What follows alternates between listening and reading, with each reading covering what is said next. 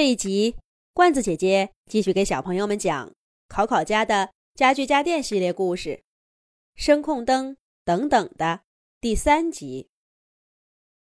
考考爸爸早上走得急，忘记了关门。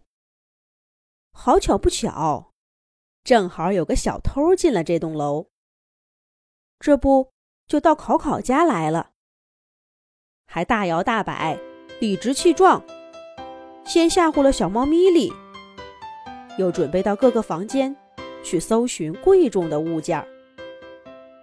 电视机老 K 急中生智，提醒窗帘小帘子遮住了外面的光，房间里一下子变得漆黑。可现在毕竟是大白天，外面阳光明媚，小偷。只不过是一瞬间看不清东西，很快呀就适应了昏暗的光线。他摸索着直奔窗边，要拉开窗帘儿。扫帚嫂嫂拦在路上，使出全身的力气，准备绊他一跤。只可惜没成功，反而被小偷狠狠地摔在一边去了。嫂嫂痛苦地摇摇头。表示我尽力了。眼看着小偷就要摸到小帘子，重新让家里恢复光明了。家具家电朋友们正着急忙慌的想办法。突然，门口的玄关处，咔嗒一声，声控灯等等亮了。小偷的脚步立刻顿住了。警觉的回过头，不过当他发现那只不过是一盏失控的声控灯而已，又放松下来。反正现在有光了，也不着急拉窗帘。小偷先顺走了桌子罗罗身上的平板电脑，又在考考妈妈的首饰盒里抓了一把。一转头，又看到考考小朋友。忘在家里的电子手表，他自然也不会放过。被小偷抓在手里的手表，高声叫着：“放开我，放开我！”可是小偷呢，根本就没听见。他继续大摇大摆的往卧室的方向走。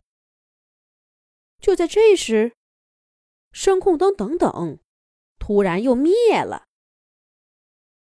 小偷赶紧停住脚步，等他的眼睛刚刚适应了昏暗的光线，等等，又突然亮了。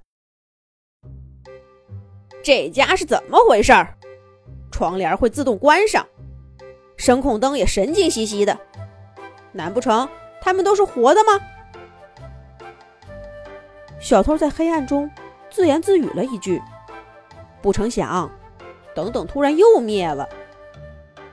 在黑暗中，还真有一个声音回答他了：“算你识相。实话告诉你，我们都是有生命的家具家电。你赶紧乖乖的放下偷的东西，离开这里，我们就放过你这一次。”听了这话，小偷一愣，紧接着。又哈哈笑起来，不就是个智能音箱吗？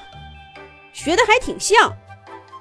这家人可真逗，也不想个可信的说法，还有生命的家具家电。当我是个小孩子，在这编童话吗？小偷不屑的话音刚落，等等，就飞快的闪了两下。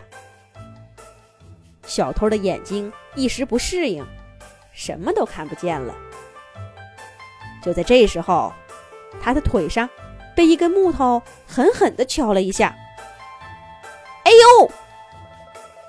小偷惨叫着倒在地上，就听见耳边传来一个声音：“哼，不相信家具家电有生命，那就让你尝尝我板凳小六的厉害。”板凳小六，这是什么东西？小偷还没反应过来，头上又重重的挨了一板子。吃我台灯梦梦一掌，叫你偷东西！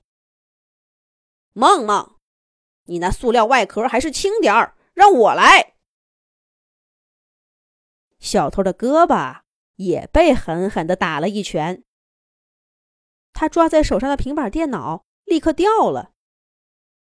接下来，小偷的脸上、头上、身上，叮叮当，砸下像雪片一样的拳头、巴掌，耳朵里听到各种各样的名字，什么桌子罗罗、沙发莎莎、扫地机器人罗伯特，甚至还有冰箱老 Q、微波炉叮叮。小偷几次想站起来。都被一只看不见的手给按倒在地上。这究竟是什么高科技？难道这些家具家电真的是活的？不可能，不可能！小偷赶紧甩甩头，赶走这个可怕的想法。不过，他的眼睛正渐渐适应昏暗的光线。很快就能看清楚是谁在打他了。接下来会怎么样呢？咱们下一集讲。